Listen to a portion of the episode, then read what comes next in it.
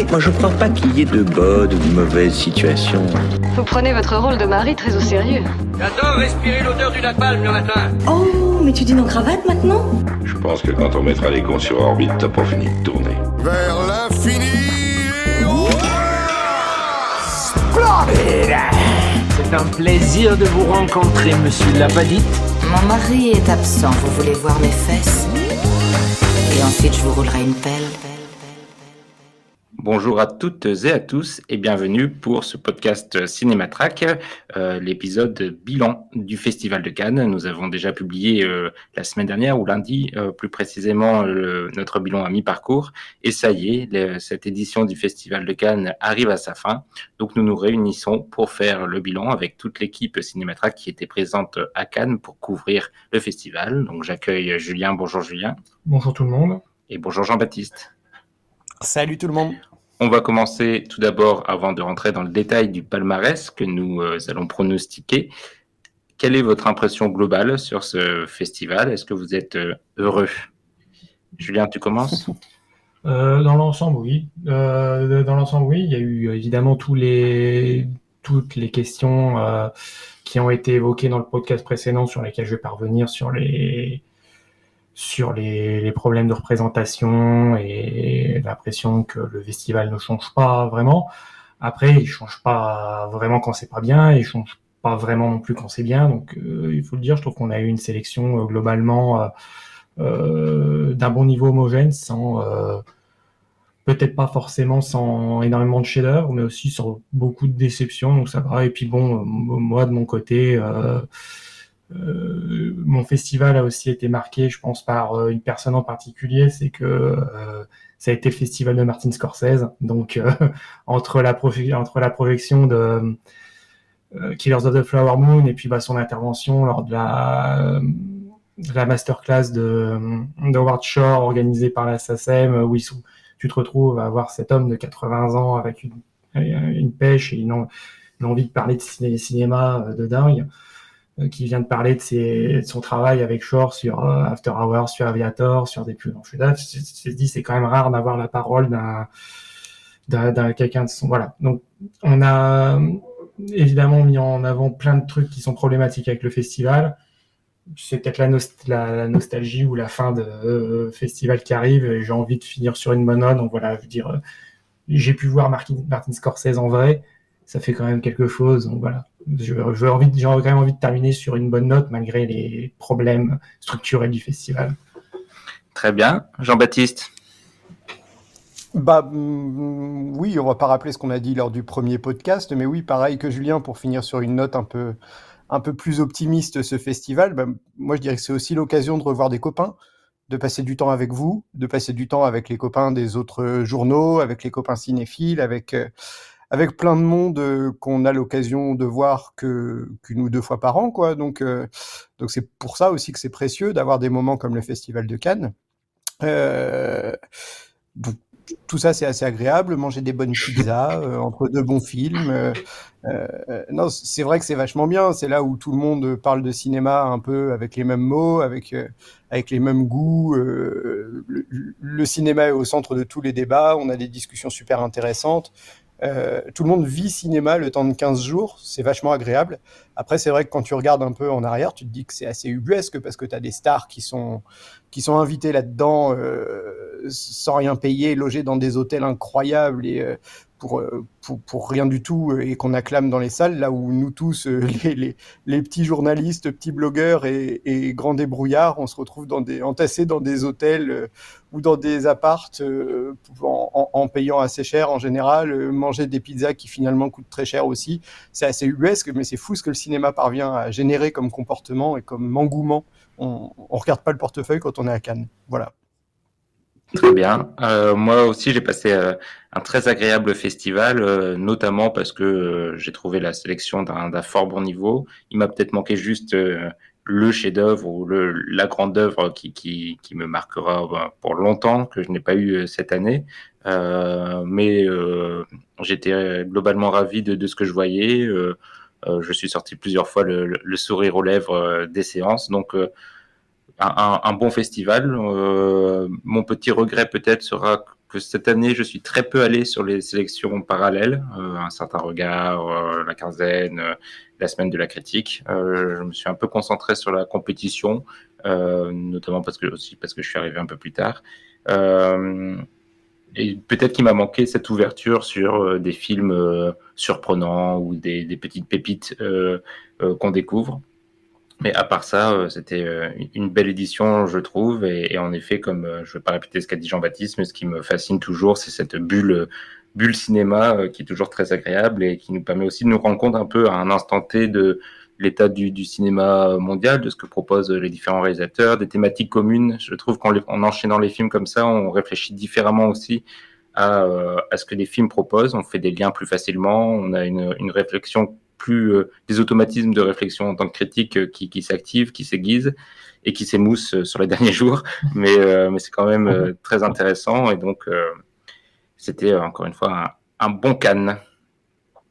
Et je vous propose de passer tout de suite au palmarès. Donc, je vais égrener un par un les, différents prix qui vont être attribués demain soir par le jury et vous allez nous dire euh, à la fois votre pronostic euh, et, euh, et quel est votre, vous, ce que vous auriez donné. Alors évidemment, cet épisode sera sûrement publié demain après-midi, donc la grande majorité des auditeurs sauront quel est le vrai palmarès. Donc vous prenez, on prend tous un risque très fort avec nos pronostics qui seront peut-être fact-checkés immédiatement par les auditeurs et auditrices.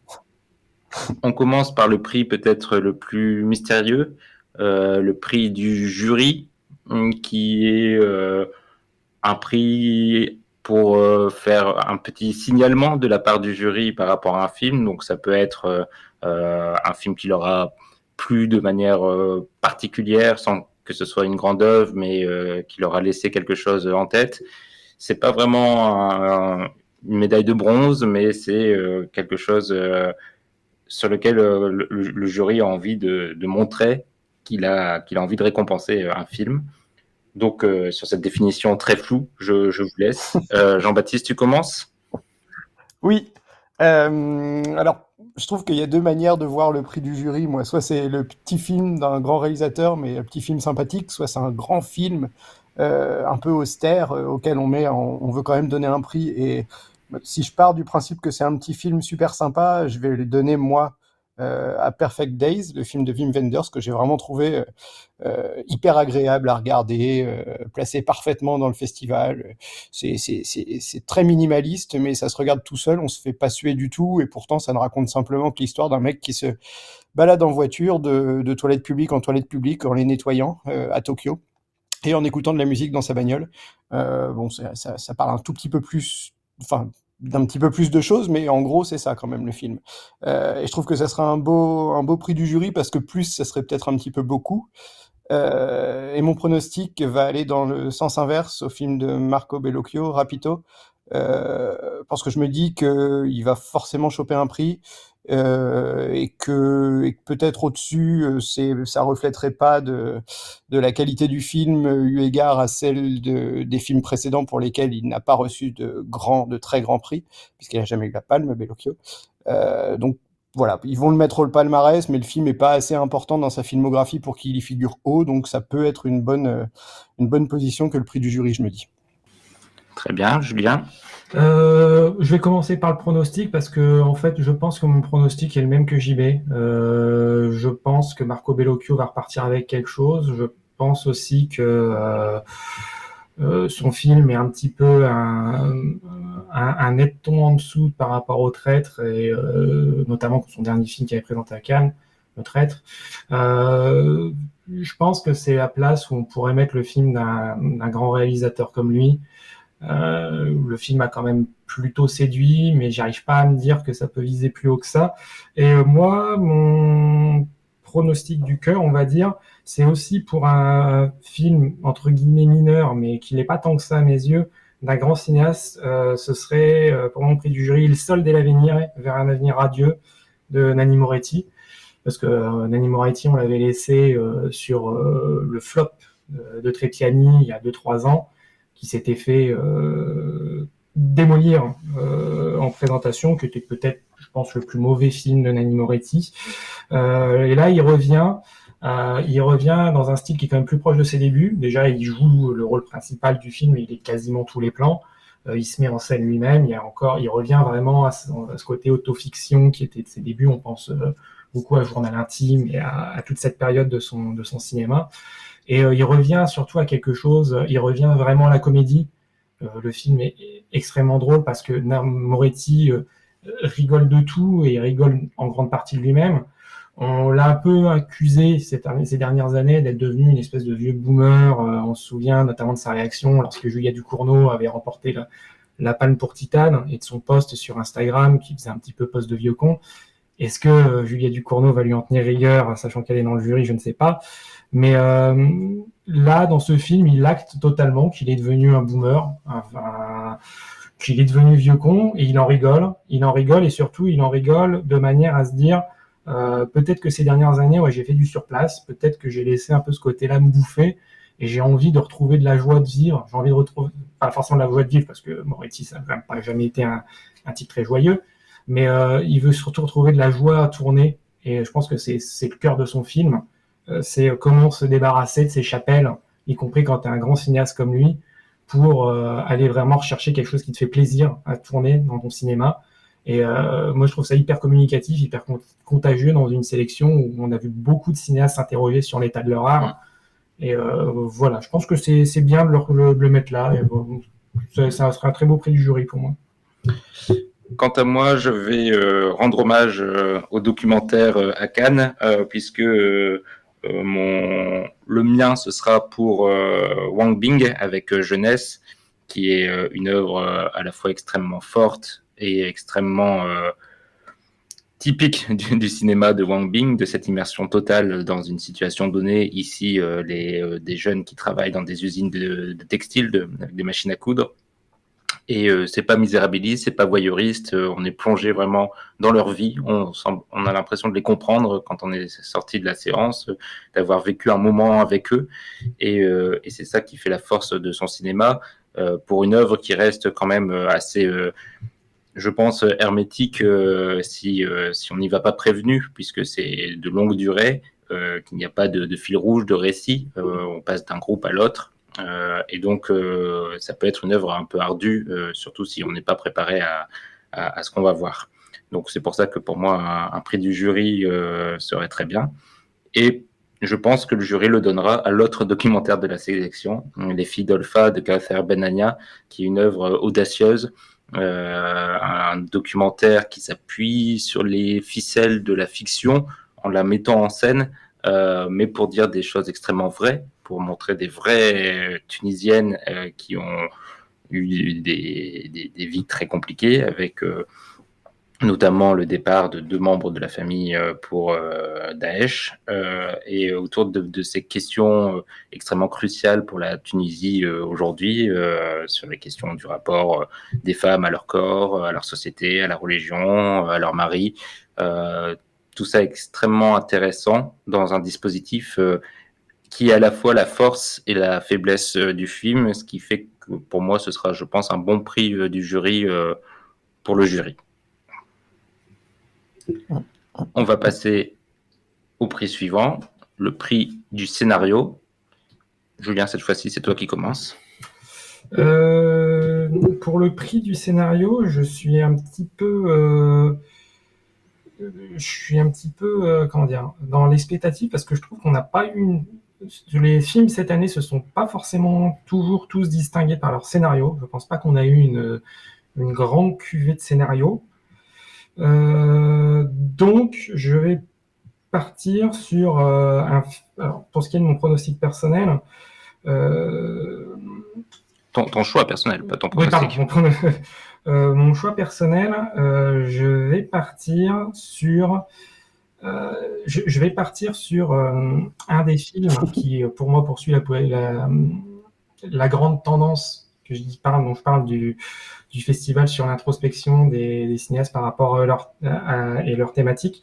Euh, je vais donner mon prix du scénario à Asteroid City de Wes Anderson. Je sais que c'est un choix qui va pas forcément plaire à tout le monde et à tous ceux qui ont vu le film, euh, parce que je pense que euh, c'est d'un côté le film probablement narrativement le plus touffu et le plus complexe euh, que Wes Anderson ait jamais écrit, qui volontairement euh, nous euh, nous embrouille complètement parce qu'en fait c'est je peux même c'est même très très difficile à résumer ce que c'est Asteroid City parce qu'en fait Asteroid City c'est un film qui se pose comme la retransmission télévisée d'une captation d'un- d'une pièce de théâtre mais qui est jouée dans un décor de cinéma sur euh, une ville euh, qui s'appelle Asteroid City, dans lequel il y a un cratère formé par un astéroïde qui est tombé il y a 5000 ans sur Terre, qui se retrouve mis en, en quarantaine euh, suite à l'arrivée d'un ex- d'un- d'un extraterrestre qui est venu récupérer le, euh, le- le météore. Et en fait, on comprend vite que euh, tout ça, c'est qu'un prétexte, c'est qu'un prétexte pour euh, Wes Anderson de faire une grande mise au point sur son cinéma,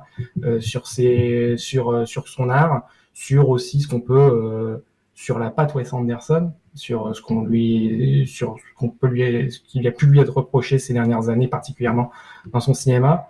Euh, c'est un film qui clairement aussi réfléchit sur la création à l'ère du Covid. Euh, c'est et c'est surtout, je pense, un, un- une belle réflexion sur sur le personnage andersonien, sur le personnage Wes Andersonien, sur ce que c'est réellement, sur ce qu'il y a derrière la carapace, sur ce qu'il y a derrière l'apparence, sur le fait que euh, Wes Anderson doit rappeler que ce qu'il filme avant tout, c'est des justement c'est des aliens, c'est des, formes d'altérité, c'est des adultes dans des corps d'enfants, des enfants dans des corps d'adultes, euh, et, euh, je trouve qu'il fait ça avec une richesse narrative, que ce soit dans la forme, dans la structure narrative du film, dans sa résolution, que je, trouve très belle par sa simplicité. Et euh, je trouve qu'en termes d'écriture, c'est peut-être parmi ce que Wes Anderson a vraiment fait de mieux dans sa, dans sa carrière. Et ton pronostic? Et euh, mon pronostic, je vais partir sur. Il faut, faut partir dans ce cas-là sur quelque chose de beaucoup plus euh, conventionnel. Euh, et je pense que ça. Je, je pense que. Alors, conventionnel, pas tant que ça, mais je pense que ne serait-ce que pour le, le processus narratif mis en œuvre, je pense que les filles d'Olpha pourraient récupérer quelque chose là dans le scénario. Alors que. euh, Surtout, surtout, pour une chose, surtout pour une chose, c'est que euh, c'est un film de mise en scène et on sait très bien que à, à Cannes, les prix du scénario récompensent souvent des films de mise en scène et les prix de la mise en scène récompensent souvent des films de scénario. Très bien. Euh, je vais continuer euh, puisque moi, mon, mon, le, mon choix de cœur pour le prix du scénario, c'est le film de Todd Haynes, May December, que je trouve euh, extrêmement intéressant dans la façon dont il, euh, il mêle deux intrigues. Euh, une principale qui semble être le, cœur du film, celui d'une actrice qui, pour un film qu'elle est sur le point de tourner, va rencontrer la famille au cœur d'un fait divers dont est tiré le film. Et donc, elle va rencontrer là une femme qui a eu une, une aventure avec à l'époque un collégien. Et euh, désormais, euh, le collégien est devenu adulte, elle est- devenue plus vieille et ils sont toujours en, couple. Et donc, l'actrice arrive dans ce couple, dans cette famille qui a aussi des, enfants désormais, et va essayer, l'actrice Nathalie Portman, qui va essayer de mimer euh, Julianne Moore. Elles, ont un jeu entre les deux euh, très drôle. Euh, L'écriture de, cette relation, je la trouve euh, délicieuse. Mais à cela s'ajoute l'intrigue de cet homme enfant euh, qui est joué par Charles Melton. Melton, qui vient de la série Riverdale, et qui, euh, derrière, il y a une, une sorte de cruauté assez forte dans, dans- dans ce film, qui, qui laisse, euh, qui montre que qu'il y a des personnages qui sont brisés, en fait, euh, et, et le film ne- est très malin dans la façon dont il les présente et dont il les écrit. Donc, pour moi, ça ferait un beau prix du, du scénario pour un film qui m'a ravi. Et, euh, et mon pronostic, je ne vais pas en dire beaucoup plus parce que c'est euh, le coup de cœur de Julien. Moi, mon pronostic sera l'attribution du, prix du, scénario à, Wes Anderson pour Asteroid City pour les raisons qu'a qu'a donné Julien. Jean-Baptiste? Euh, bah, moi, en pronostic, comme en, comme en choix perso, je vais mettre un film que vous, vous allez mettre plus haut dans le palmarès, mais qui pour moi est un vrai film de scénario, et c'est d'ailleurs, je trouve, sa limite.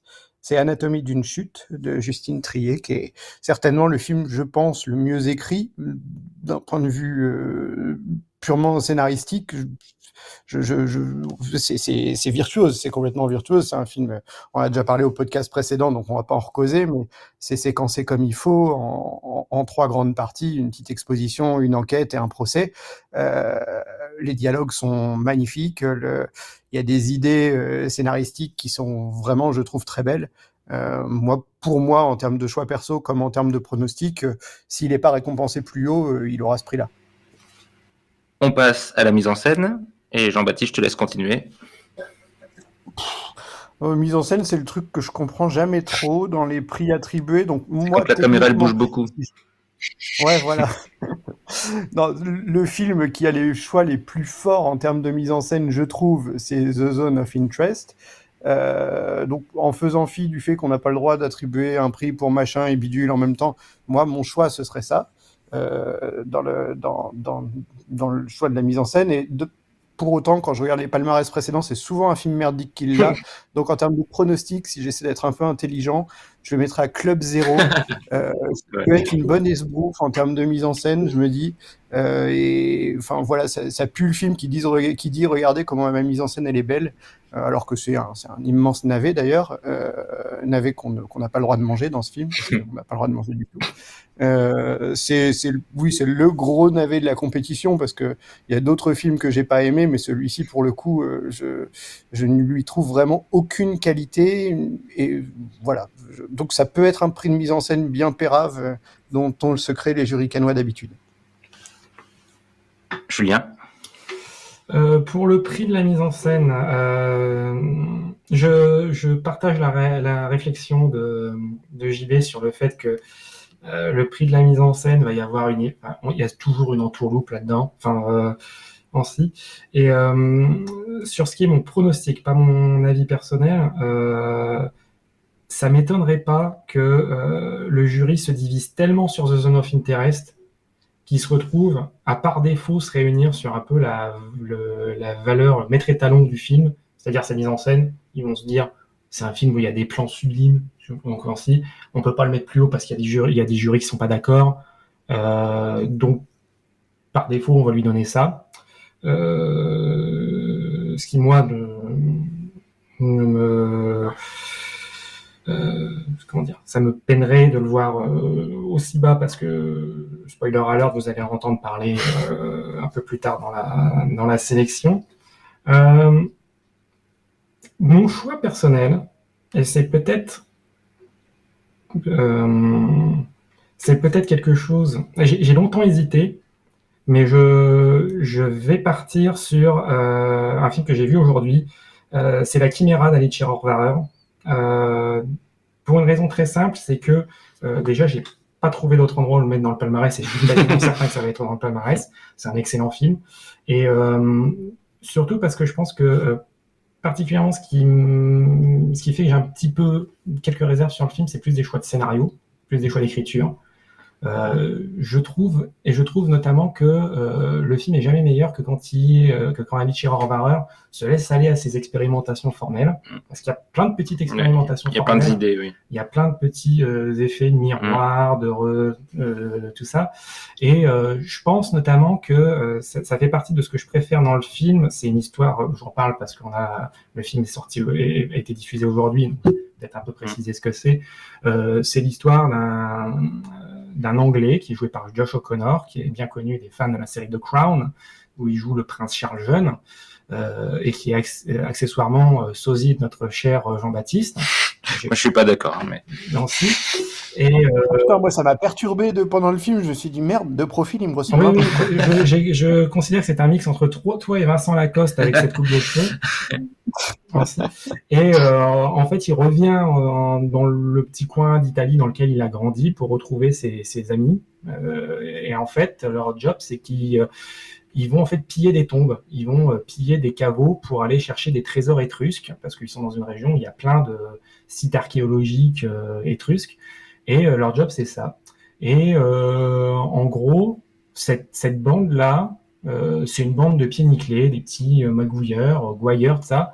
C'est des purs personnages de comédie à l'italienne. On les aurait, je les aurais parfaitement vus chez Torrescola ou, ou, même Dino Risi, si on veut remonter un peu plus loin. Et euh, j'adore quand euh, Alicia Horvarer les films comme ça. Et il y a des moments où elle les filme comme ça, elle les filme vraiment comme des pieds nickelés, avec des espèces de moments d'accéléré où ça devient un peu des personnages de, de cartoon. Euh, je trouve qu'elle a aussi une, une manière de magnifier euh, son décor, son, une façon, c'est très compliqué d'aller tourner dans certains endroits où ils sont tournés, de jouer sur l'absence de luminosité, euh, notamment dans la dernière séquence du film sur laquelle j'ai des réserves en point de vue. ah, Mais j'étais devant et je me suis dit, c'est quand même un film qui distille plein de petits trucs de mise en scène qui viennent magnifier un scénario sur lequel j'aurais eu plus de réserves, je pense, s'il n'y avait pas eu ces petits trucs de mise en scène pour les mettre au-dessus. Donc, euh, donc voilà. Mais je voudrais dire que euh, sur mon pronostic, j'étais parti, je suis parti sur euh, euh, sur The Zone of Interest. Euh, j'ai un dark horse, on va dire, dans la course, c'est La Passion de Dodin Bouffant, le film qui nous a qui arrête pas de nous faire rire depuis euh, 72 heures parce qu'on a l'impression qu'il y a quand même eu euh, une certaine forme d'hallucination collective euh, sur la réception du film. Mais euh, le seul truc qui marche dans le film, c'est qui marche vraiment vraiment bien dans le film, c'est des histoires de mise en scène. C'est euh, de la mise en scène de, la bouffe. Et euh, pour les fans de food porn, euh, je, pense que je pense qu'il y aura forcément un ou deux fans de food porn dans le jury qui vont qui vont presser pour lui donner. Mais, donc voilà. Je mais je partirai moi sur la Chimera pour le pour le prix de la mise en scène. Moi, mon, mon coup de cœur en mise en scène, euh, et ce sera pas une surprise puisque c'est le plus grand, le plus grand réalisateur, c'est euh, Nouri Bilge-Ceylan pour les, les herbes sèches qui euh, montre encore une fois dans ce film euh, qu'il est le plus fort avec une caméra dans les mains. Enfin, c'est incroyable ce qu'il fait tout au long de ce film, euh, avec à la fois euh, ce qu'on connaît de lui, les longs plans euh, qui, qui se déroulent, qui, qui, qui sculptent le temps, euh, qui sculptent la lumière euh, et, et qui rendent chaque scène euh, incroyablement puissante. Euh, et en plus avec quelques, euh, j'aime pas le mot innovation, mais euh, quelques recherches, on va dire, dans, dans son style, quelques nouveautés assez surprenantes, euh, tant dans le, la mise en scène pure que dans l'écriture. Donc euh, pour moi, ça ferait un, un magnifique euh, prix de la, la mise en scène pour un des, des, des grands artistes, justement, un des grands metteurs en scène du, du cinéma. Rappelons que Apichet Pongwera Cool écoute peut-être ce podcast et qu'il va sans doute pas très bien prendre ces superlatifs de ta part. C'est vrai. Il va se sentir trahi. C'est mon numéro 2, Sylvain. Et pour, euh, pour mon pronostic, euh, alors là j'hésite parce que j'essaye de respecter un peu le, le, un seul prix par film. Euh, Ah ouais, toi, t'es sérieux. Moi, je le fais pas. bah, ça, je me hein. dis qu'ils vont le faire. Donc Moi pour aussi, mon pronostic, euh, J'essaie de m'y tenir. j'essaie de. Ah Oui, mais si tu te trompes sur un, ça veut dire que tu condamnes tous les autres à t'être trompé aussi. Ouais, c'est vrai. Tu vois, si tu mets partout The Zone of Interest en te disant il va y être, tu sais que tu vas en avoir un bon. Ah mais toi, tu joues pour l'argent, euh, JB, c'est pas, mon cas. Euh, je vais le donner. Je pense mon pronostic ira pour le prix de la mise en scène à euh, aux feuilles mortes de Chris Maki, qui euh, qui a un petit film, mais un petit film qui arrive à, tirer son épingle du jeu via la mise en scène qu'on connaît bien du réalisateur finlandais. Oui. Euh, avec euh, des, des plans fixes, caméras fixes et des petits et quelques rares mouvements de caméra qui du coup les rendent euh, particulièrement intéressants et, euh, et je trouve que sa mise en scène réussit parfaitement à, à ponctuer le, le film qu'il veut faire, qui ne m'a pas convaincu mais, mais qui reste agréable à regarder. On a terminé, je pense, avec euh, donc euh, les, ces prix-là, scénario et, euh, et mise en scène. On va pouvoir passer aux acteurs et actrices, en commençant par des actrices.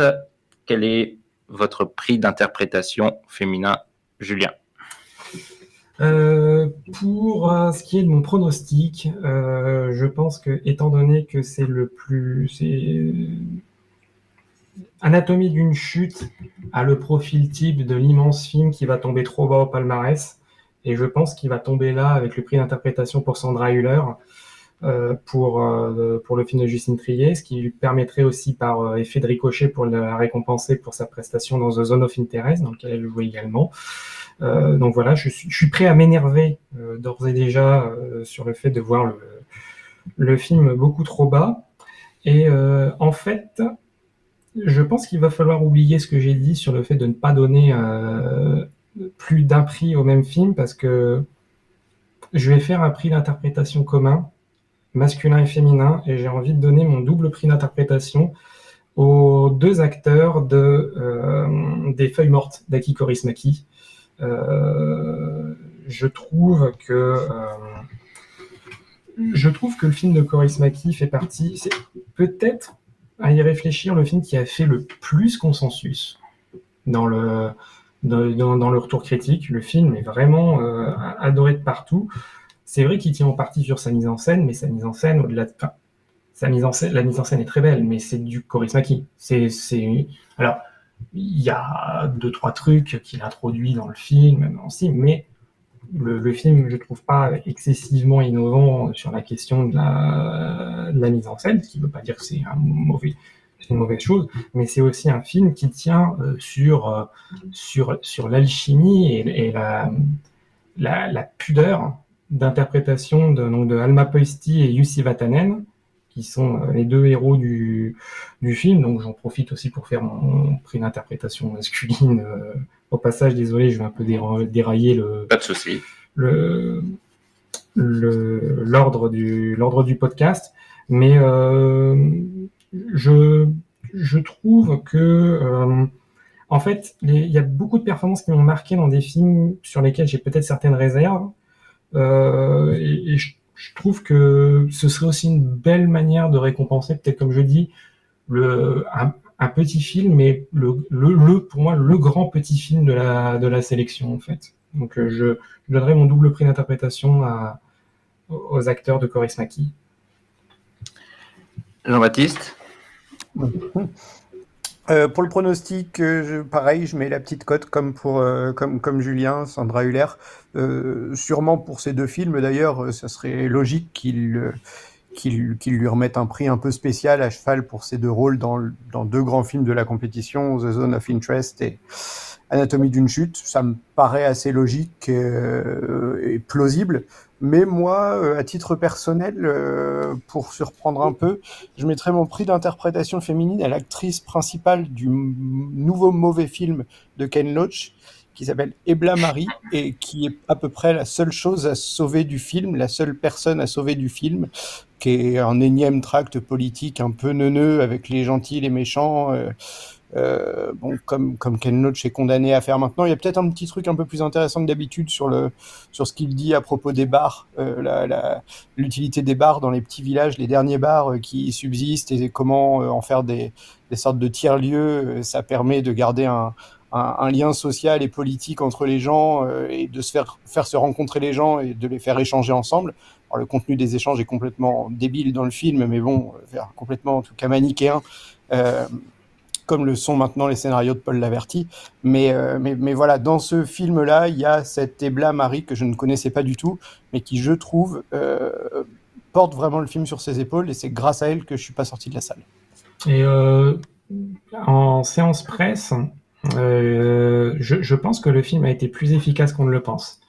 C'est-à-dire que ceux qui détestent, enfin ceux qui ont décroché comme moi ou JB du cinéma de Ken Loach ces dernières années, seront passer à côté du film, même si je pense que c'est quand même bien meilleur que Daniel Blake ou Sorry We Miss You. Il y a plus de cinéma, mais quand même, à la limite, il faudrait qu'il s'arrête là avec celui-là, ce serait bien. Euh... Ah, c'est le but, hein, en principe. Ouais. En principe Et là, il faudrait qu'il qu s'y tienne à ses paroles, parce que à la limite, ce serait pas une mauvaise manière d'arrêter son sa, filmographie là. Et euh, le, le, film a quand même une accroche émotionnelle qui a plutôt bien plu à certains critiques, et ça m'étonnerait pas que ça trouve un écho dans le jury euh, de Loach. Moi, je donne mon prix d'interprétation et euh, bon, ça fait un peu polémique. On a eu ces, discussions assez longtemps avec euh, Julien, un peu avec JP sur euh, est-ce qu'on peut leur donner ou pas. Mais pour moi, ce sera un prix global pour les actrices des filles d'Olpha, ce qui est un peu paradoxal parce qu'elles jouent pas. C'est normalement censé être leur vie. Enfin, elles, dans le film, elles se jouent en train de jouer c'est assez compliqué, mais euh, mais quand même il y a quelque chose qui se dégage de d'elle, euh, qui se dégage de l'écran, une sorte à la fois un mélange d'authenticité, de fragilité et de force. Euh, c'est des femmes qui ont vécu des choses affreuses et qui arrivent à accepter un tel projet, qui qui essayent de réfléchir à pourquoi elles ont fait ce chemin-là, pourquoi elles en sont arrivées là. Et, euh, et, donc, je, trouve qu'un prix d'interprétation leur rendrait euh, parfaitement euh, justice. Mon pronostic sera pour l'actrice du film qu'aucun de nous n'a aimé, Banel et Adama, qui incarne donc Banel, Kadi Mané, qui est peut-être le personnage, le seul personnage écrit et intéressant du film, et elle le porte de manière assez frontale, ce qui peut, à mon avis, plaire au jury. Donc, ce sera mon pronostic. Julien, tu as déjà donné ton coup de cœur. Quel est ton pronostic? Mon pronostic, c'est un peu le genre de truc dans lequel un jury peut tomber aussi. Euh, et je trouve que c'est aussi peut-être l'un des trucs les plus intéressants d'un film qui, qui n'est pas si intéressant que ça. Euh, je mettrai une petite pièce sur Jude Law dans Firebrand de Karim Aynouz, dans lequel il joue le roi euh, Henri VIII. Euh, tu, tueur euh, officiel de ses, qui a tué cinq. Deux de ses compagnes oh. décapitées. Oui, et... je crois qu'il a tué cinq. Sur, sur ah, oui. Je crois qu'il a eu six femmes, dont cinq sont, sont mortes ainsi, et c'est le récit de la dernière, celle qui lui a survécu, Catherine Park, qui est jouée par Alicia Vikander. Et euh, euh, l'un des rares trucs intéressants dans le film, qui d'un autre côté est euh, un, film historique assez conventionnellement platement filmé, pas toujours extrêmement intéressant, c'est justement c'est son côté un petit peu sacrilège envers la figure d'Henri VIII euh, parce que le film prend euh, d'énormes libertés avec les faits historiques. Euh, quand bien même on n'est jamais sûr et certain à 100% de comment ça s'est passé, mais on est quasiment certain que ça s'est pas passé comme ça se passe dans le film. Et dedans, Jude Law joue un, vraiment le côté, c'est vraiment une performance performative, mais qui je trouve apporte le seul véritable intérêt au film. Il joue un roi qui est absolument répugnant, mais vraiment hideux, pas forcément, euh, pas forcément parce que euh, il est en fin de vie, il a la jambe purulente, euh, il est ainsi, il a des accès de, folie, de colère, il est et il a quelque chose dans, dans, un travail qui est un, travail, comme dit, purement performatif, donc qui peut qui aurait pu être extrêmement agaçant, mais il arrive à trouver quelque chose qui, je pense, donne l'intérêt au film par rapport notamment au rôle, alors qui est censé être le rôle principal de, Catherine Parr. J'adore Alicia Vikander, mais c'est pas un rôle extraordinaire. Et je trouve qu'il fait tout le sel du film. Et euh, ça m'étonnerait pas que ça, ça m'étonnerait pas aussi que le juriste dise euh, tiens, on peut donner quelque chose à une star comme Jude Law, bah donnons une chose à une star comme Jude Law. JB pour le prix d'interprétation euh, masculine. Bah alors pronostic comme comme choix personnel, c'est Damien Bonnard. Euh, euh, non, c'est une vanne parce qu'il apparaît au bout d'écran à un moment et la majorité des gens ne l'ont même pas vu alors qu'il a monté les marches. pas vu. Pour le film de Wes Anderson. Non. Mais c'est vrai que euh, c'est. c'est furtif. C'est tu clignes des yeux et tu le rates, hein, ça. Oui, tu le rates. Non, vraiment, pronostic et choix personnel, c'est Koji Yakusho, l'acteur principal de Perfect Days encore de Wim Wenders, euh, parce que je me dis, bon alors moi à titre personnel je l'ai trouvé génial, et en plus je pense que le jury va avoir un peu vécu le festival comme moi, à savoir les films qu'on a vus euh, avaient pas de rôle fort masculin, j'ai eu l'impression en tout cas au début du festival. Ça fait quelques années d'ailleurs, hein. ça fait, ça fait ouais, jusqu'à jusqu'à hier je me disais tiens ça va être un peu chaud comme compétition, et là ce matin j'ai découvert ce film-là pour lequel il y a vraiment un rôle principal octroyé à, à ce mec-là. Euh, qui le tient parfaitement. Et à mon avis, à, mon instar, le jury va s'être dit ah bah ça y est, on le tient. Euh, donc je pense vraiment pas me planter sur celui-là. Je pense que j'aurais pronostiqué ça si j'avais vu le film, mais je le vois demain matin. Je le rattrape donc euh, demain matin. Quant à moi, prix d'interprétation masculin personnel sera Josh O'Connor pour La Chiméra. Dans, on a déjà parlé, donc je vais pas reparler du film, mais juste insister sur son interprétation tout en mutisme et, et, en sourire de coin que je trouve très intéressante et qui rend le personnage aussi énigmatique qu'attirant. Euh, il y a une dualité en plus. Il y a vraiment une dualité dans le personnage. Au-delà du fait qu'il porte des complets absolument magnifiques. et tout sale. Tout, sale, mais euh, ah, je suis en admiration devant ces complets. Donc ça, c'est pour mon, mon, choix personnel. Et mon pronostic est un peu audacieux. Euh, en vrai, je ne mettrai pas d'argent dessus. mais je vais aller sur l'acteur Enea Sala, qui est un petit enfant qui joue dans le film L'enlèvement de Bellocchio. Et je trouve ah qu'il attire vraiment euh, la caméra euh, pendant toute la première partie du film. La lumière aussi fait beaucoup, mais il a un visage euh, angélique qui rend d'autant plus fort les scènes où il est séparé de, sa famille et quand il est pris par l'Église pour en faire un bon chrétien, il a en effet quelque chose dans, son physique, dans, son visage de justement d'angélique et donc de très catholique, si on peut le dire comme ça.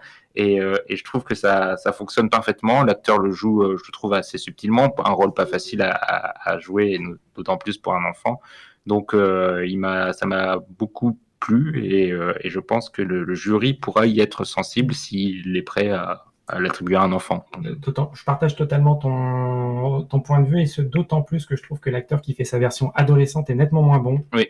Et, euh, par effet de, de contraste, ça redonne l'impression que ouais, ce gamin il fait des trucs quand même. Enfin, il, il, a une présence, il a un, un, magnétisme à, à mm. l'image quand il fait le, jeune Edgar Mortara qui est vraiment assez impressionnant.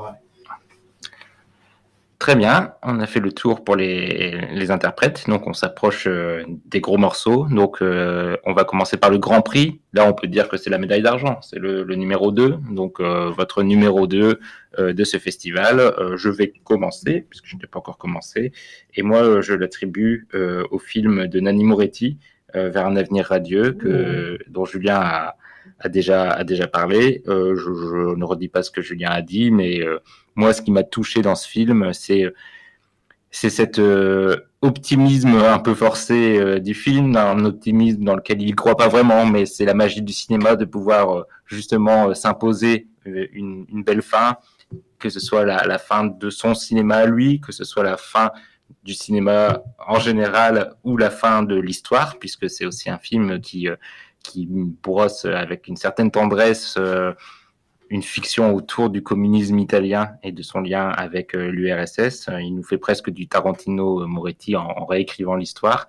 Euh, avec un film dans le film et, j'ai vraiment été très touché par ce film. J'ai ri, j'ai passé un, un, agréable moment. ça fait longtemps que Moretti me déçoit et donc j'étais vraiment ravi de retrouver ce, ce ton euh, mi-ironique, euh, mi-blasé, euh, mais vraiment délicieux de, de, ce réalisateur qui sait qu'il est peut-être un peu dépassé sur certains points, mais qui l'assume totalement. Et, et donc j'ai beaucoup aimé ce film. Et mon pronostic pour le numéro 2, eh bien, ce sera The Zone of Interest de Jonathan Glazer, qui est en effet un, des films qui peut marquer un palmarès par son ambition, par son audace, et puis ça parle d'Auschwitz, donc euh, c'est un, bonus pour figurer euh, souvent euh, dans les palmarès, puisque c'est un sujet extrêmement important et que un film qui traite bien un tel sujet est évidemment particulièrement marquant. Lui, il a un angle audacieux qui, moi, m'a laissé quelques réserves qui m'empêchent de le mettre à mon palmarès personnel, mais je reconnais en tout cas que c'est une œuvre marquante et donc je, je, le place en numéro 2, mais je pense que vous allez en reparler mieux que moi. Moi, donc, le Grand Prix, bah, le Grand Prix que moi je donne, je te rejoins Mehdi, c'est pour le film de Nanni Moretti, qui pour les mêmes raisons que vous, et d'ailleurs c'est à noter parce que je suis pas certain qu'on soit souvent d'accord, mm. Mehdi, sur les palmarès comme moi. Donc, euh, peut-être qu'on est tous en train de se tromper que c'est une hallucination collective. Mais oui, j'ai vraiment été touché par son côté euh, euh, boomer résilient, quoi. Vraiment, ouais, bah ouais, je suis vieux, voilà. Et je me dis que ça fera un très beau dernier film pour lui. bon, J'en ai pas entendu parler, donc j'imagine qu'il va continuer le cinéma et tout, mais ça serait une. C'est un, un, super film de vieux, c'est un super beau dernier film, je trouve. Euh, et mon pronostic, euh, ce sera pour May December, le, le, film de Todd Haynes, parce que parce que parce que c'est un grand film, c'est un grand cinéaste. Euh, c'est peut-être pas son œuvre que je préfère, mais ça fait partie certainement des plus grandes. Donc ça a beaucoup d'un grand prix, je me dis. Ça, ça ferait un beau grand prix et ça peut être, tu sais, le, le film qui est mis en balance avec celui qui aura la palme. Euh, euh, moi, je les vois bien se diviser sur deux films principaux, celui que je, que je, que je prédis, auquel je prédis la palme et celui-ci. Très bien. Julien? Euh, Mon grand prix. Alors, mon Grand Prix, mon choix personnel, euh, Anatomie d'une chute de, Justine Trier.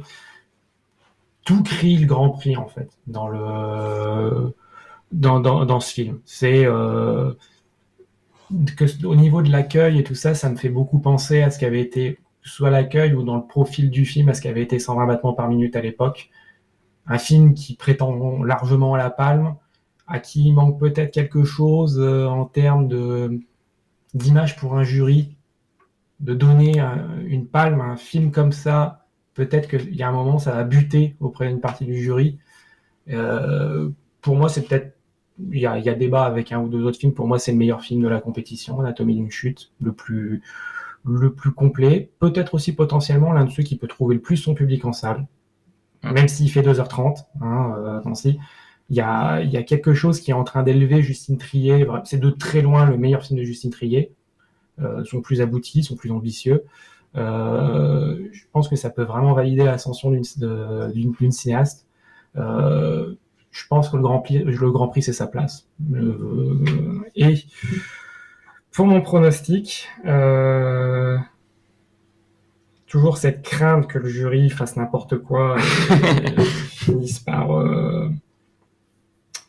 euh, finisse par euh, se, se tromper, mais euh, pourquoi pas les feuilles mortes? Je pense que les feuilles mortes peut monter très haut. Ok. Et euh, ok, le film fit pas vraiment avec ce que ce qu'on attend d'un palmarès mené par Ruben Östlund.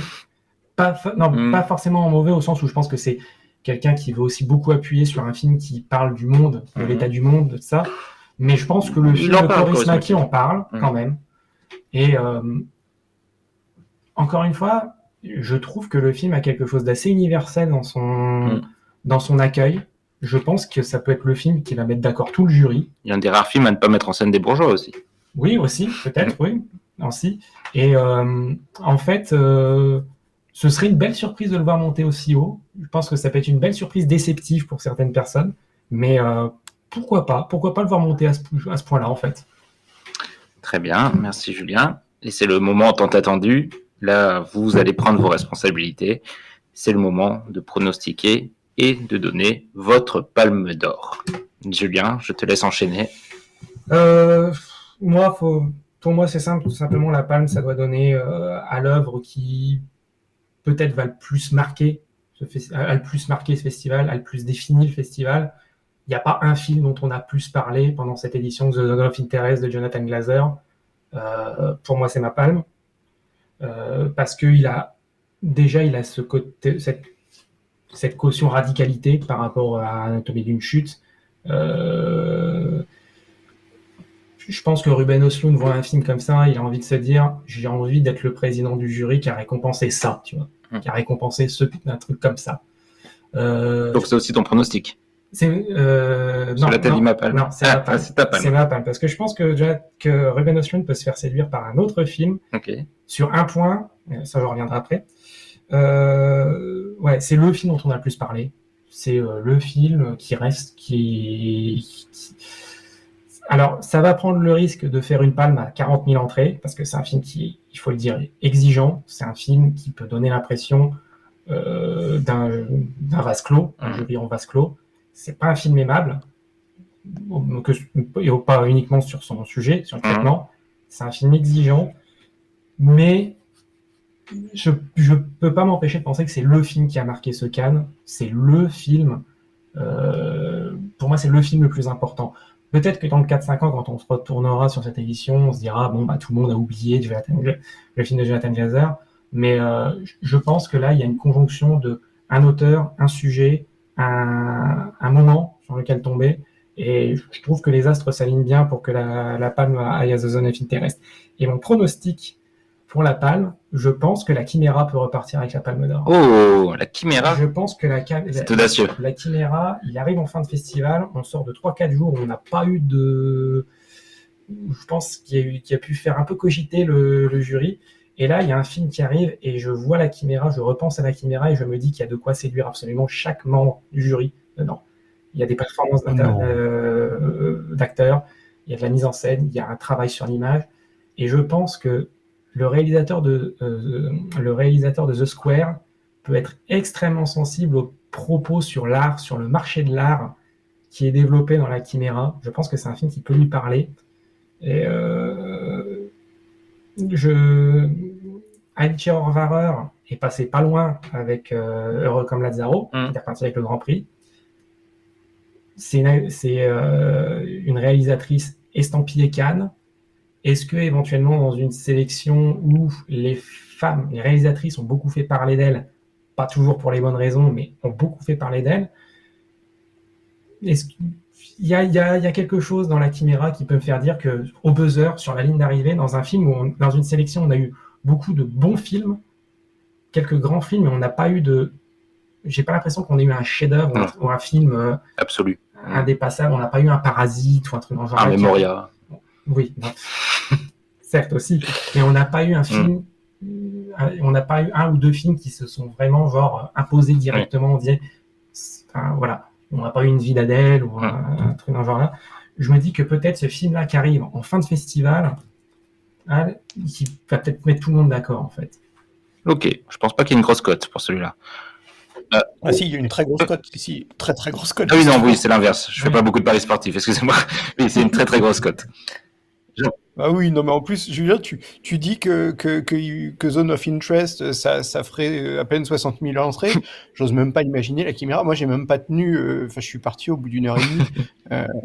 je, je, pense vraiment que c'est, c'est, ça, ça, serait, ça serait pas une palme pour le public, en tout cas, s'il faisait ça. Non. Jean-Baptiste, alors, quelle est ta palme? Oh bah, bah, moi c'est moi je suis pas d'accord avec Julien quand il dit qu'il n'y a pas de film qui ont marqué Cannes cette année. Pour moi, euh, The Zone of Interest a vraiment marqué Cannes. C'était dans toutes les discussions, c'était partout. Il y a des gens qui détestent, des gens qui adorent. Euh, aime moyen. le seul, le seul, un mais, seul qui, a trouvé mais, mais, oui, il y a un film qui a fait causer cette année, qui a un dispositif qui a beaucoup questionné, euh, qui vient, j'ai vu, de récupérer le prix de la meilleure musique, parce que c'est vrai que tout le monde a en tête cette musique incroyable, en tout cas cette bande sonore assez incroyable, ces écrans noirs, ces images qui restent, ce son qui reste. Alors je pense qu'on saura de toute façon, comme disait Julien justement, on saura dans 2-3 ans si c'est un film qui va avoir euh, définitivement marqué Cannes de son empreinte, mais en tout cas, là, euh, à date, j'ai l'impression qu'il en a les, en traits. Peut-être que, peut-être que dans deux ans, on se dira, mais qu'est-ce qu'on a été débile d'aller remettre un prix à ça, de, soutenir un film comme ça. Mais là, pour l'instant, euh, même si ça commence un peu comme quand un film fait beaucoup causer, ça commence un peu à générer des avis ultra divergents, un peu radicaux peut-être un petit peu forcé aussi, mais c'est souvent le jeu quand tu as un film qui, au sortir de la salle, euh, génère tant de commentaires euh, dithyrambiques en mode euh, waouh, on a vu quelque chose, là il s'est passé quelque chose. Bah, souvent, on, a, on est bien content de se sentir un peu malin à, avant les autres euh, dire avoir remarqué, vu, vu, vu, les ficelles du film, euh, parce qu'elles sont apparentes, en effet. Euh, il y a des ficelles, c'est peut-être un peu facile, mais il n'empêche que ce film, il marque la rétine. Quoi. Il, y a, il y a quelque chose qui se passe. Moi, quand les lumières se sont rallumées, il y avait quelque chose. et ça arrive pas souvent à Cannes. là, j'ai l'impression que c'est arrivé. Donc, moi, pour moi, c'est vraiment le film qui sort du lot je sais celui à qui je remettrai ma palme, mais je serais vraiment étonné qu'il ne gagne pas la palme d'or parce que je vois mal Ruben Osloon se dire, euh, ne pas se dire, euh, c'est peut-être là l'occasion de, de marquer un peu les gens avec un, avec un prix fort. Et, euh, et, c'est ton pronostic aussi donc? Pronostic et, choix du cœur, oui. Très bien. Eh bien, moi aussi, je, je, mêle les deux et je donne mon coup de cœur et mon pronostic à Anatomie d'une chute, dont on a, on a déjà parlé. Je pense que c'est un des films aussi qui a marqué au moment de sa projection, euh, qui a frappé par son intelligence, par son écriture, par euh, ses jeux d'acteurs. Donc il est assez complet, il pourrait avoir euh, pas mal des différents prix du palmarès. Et donc pour moi, un film qui arrive à, être complet sur plusieurs domaines, c'est un bon candidat à la Palme d'Or. je trouve aussi que qu'il montre que le, cinéma euh, français euh, est d'une vitalité assez incroyable, notamment grâce à ses réalisatrices. Euh, mm. qui, qui, ont, qui occupent des places importantes dans les, festivals récents. Et Justine Trier s'impose avec celui-là comme un des grands noms du moment. c'est un film aussi qui, qui, laisse la part à, à, la, à la, respiration. il, est, il est certes ample, mais, mais je trouve qu'on on y passe aussi des moments agréables entre guillemets. Il, n'est pas, euh, c'est pas un film qui nous écrase. C'est un film qui, est extrêmement fluide à regarder euh, et notamment grâce à l'écriture. Euh, c'est un film de procès et pourtant ça, ça va à toute allure. Et il est aussi très intelligent dans sa caractérisation des personnages, notamment du couple, où il ne cherche pas à, à, dresser un portrait à charge d'une personne. On, les comprend tous, on les comprend tous, et même si le tableau est un peu affreux sur la capacité d'un couple à durer dans le temps, il arrive à rendre chaque personnage à la fois pathétique et, et émouvant et, euh, je, je, je, pense qu'en en ressortant, je me suis dit, ça, c'est une œuvre forte et intelligente, et euh, je pense qu'elle mérite euh, la Palme d'Or cette année. Et ben voilà, je pense qu'on a fait le tour. Oui, bah, euh, bah je pense qu'on n'a pas grand-chose à rajouter non plus. Résultat demain soir pour, euh, pour nous, donc puisqu'on enregistre ce podcast vendredi soir. on a quasiment vu les, en tout cas, on a vu tous les films euh, à nous trois euh, de, de, la compétition. Euh, donc, J'en ai raté, j'ai raté le Ceylan. Et, bon, j'ai pas encore vu le Vendors que je rattrape demain matin. moi aussi, j'en ai raté quelques-uns, mais à, nous trois, en tout cas, on les a tous vus, donc on a pu couvrir totalement cette, cette sélection. Rendez-vous donc le podcast sera publié demain, donc euh, vous verrez la cérémonie de clôture, le, palmarès. Et si vous nous écoutez après euh, les résultats, j'espère que nous n'avons pas été totalement à côté de, la plaque. Et on espère aussi que vous avez apprécié la couverture par Cinématrack euh, du festival dans, les podcasts que, dans nos articles. On publiera également notre traditionnel article bilan où on reviendra peut-être par écrit un peu plus précisément sur ce qui nous a plu dans ce festival. Et euh, pour l'instant, on vous dit au revoir. Et maintenant, le, podcast va reprendre son cours normal. À voir si on fait un podcast euh, sûrement en, juin, avant, avant la, pause estivale. Et euh, sur ce, je vous laisse. Au revoir Julien, au revoir Jean-Baptiste. Au revoir et merci à tous. Salut. festival. Et on se donne rendez-vous au prochain Cannes alors. À plus. Salut.